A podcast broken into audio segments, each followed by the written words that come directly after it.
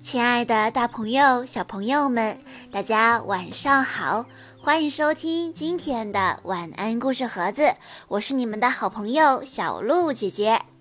今天我要给大家讲的故事叫做《外婆变成了老娃娃》。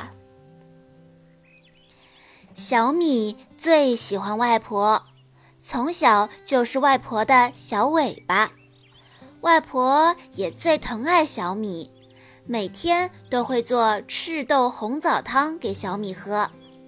可是有一天，小米没能吃上外婆做的赤豆红枣汤，因为外婆生病了，她得了遗忘病。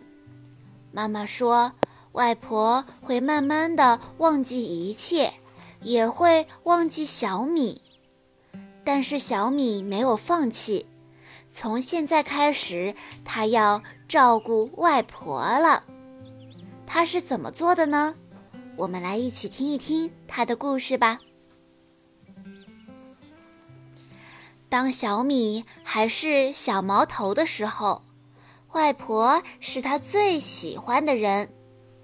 当他哭的时候，他不要爸爸，不要妈妈。只要外婆抱起他，他就不哭了。小米从小最喜欢外婆了。小米慢慢长大了，它成了外婆的小尾巴。外婆走到哪里，它就跟到哪里。外婆出来晒衣服，小米就顶了个脸盆跟在后面。小时候的小米和外婆就是这么要好。可是，当小米慢慢长大，他也开始有了自己的小心思和小脾气。他常常因为各种小事跟外婆发脾气。也许有时候是外婆叫自己起床晚了，也许有时候是在学校里受了气，回来撒在外婆身上。但是外婆从来都没有生小米的气，还是一样的宠他、爱他。不过，就算时不时会生外婆的气，小米还是最喜欢外婆。所谓的亲人，不就是这样吗？每天放学回家，小米做的第一件事情就是吃外婆煮的赤豆红枣汤。而且小米总要舀一勺，让外婆先尝尝。外婆和小米笑得多开心啊！可是有一次，小米没能吃上赤豆红枣汤，这是怎么回事呢？原来是外婆忘记把火关小，锅子里面的赤豆红枣汤变成了黑乎乎的硬锅巴。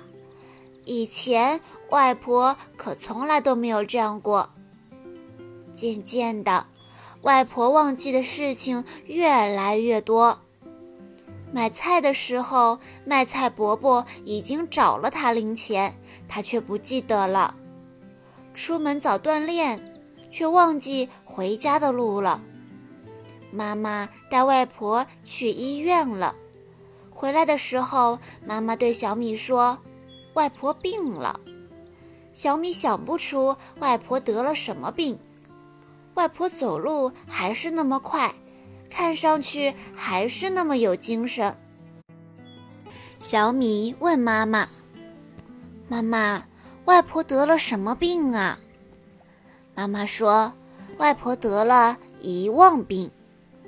外婆的记忆好像是一只破了洞的布袋子。”里面装的东西会一点一点慢慢漏掉，最后连我们是谁也会忘记。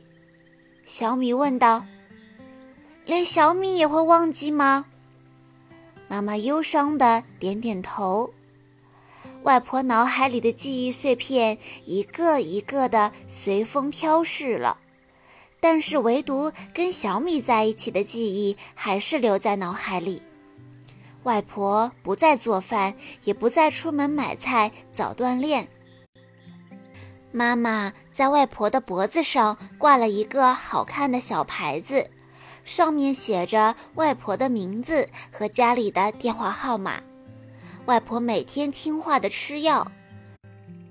妈妈对小米说：“要照顾好外婆哦。”小米说：“嗯，我会像照顾小贝贝一样照顾外婆。”小贝贝是外婆送给小米织的毛线娃娃，以前都是外婆照顾小米，给小米做饭、穿衣服，现在轮到小米来照顾外婆了。现在外婆成了小米的老娃娃，在家的时候，小米给外婆端水送药；出门的时候，小米牵着外婆的手走路。小米一下子长大了，外婆却慢慢开始变得像是个需要照顾的娃娃了。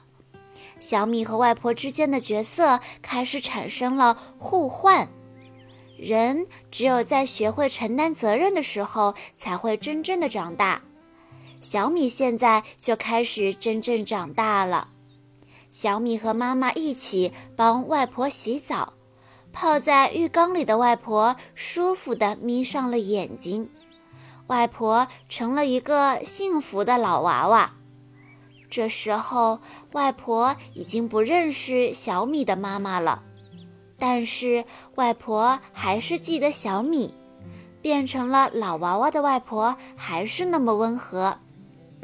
她很少说话，脸上常常挂着微笑。他喜欢坐在窗口看风景，小米陪着他一起看。外婆说：“有一辆车车往东走。”小米说。有一辆车车往西走，外婆说：“一片叶子落下来了。”小米说：“一阵风吹过来。”外婆一直都没有忘记小米是谁，小米真开心。有时候，小米还是不相信外婆真的变成了老娃娃。他想念那个给他煮赤豆红枣汤、走路风风火火的外婆。他教外婆做算术题，可是教了一百遍，外婆还是算不出五加六等于十一。小米失望的哭了。外婆的病越来越重了，她走路跌跌撞撞，还经常把小便大便拉在身上。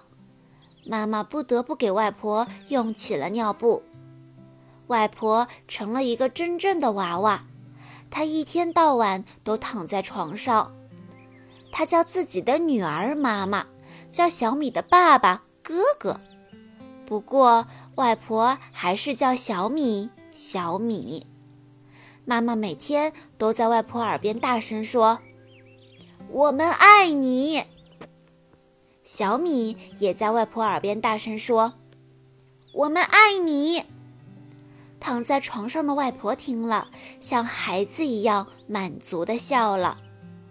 小米回家第一件事情就是坐到外婆的床边，听外婆轻轻地叫自己一声“小米”。他会安静地看着外婆，对外婆说：“外婆。”我是你的小米呀。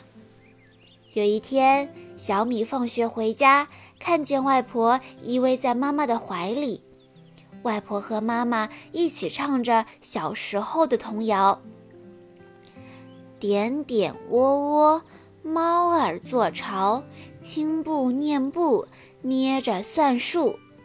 下雨喽，打烊喽，小巴辣子开会喽。”妈妈一开始是笑着唱的，慢慢的，妈妈的眼睛里涌满了泪水。妈妈唱不下去了，小米走上前去，像妈妈那样抱住了外婆，跟着妈妈和外婆一起唱：摇啊摇，摇到外婆桥，外婆叫我好宝宝。小米是外婆永远的小宝宝，外婆是小米永远的老娃娃。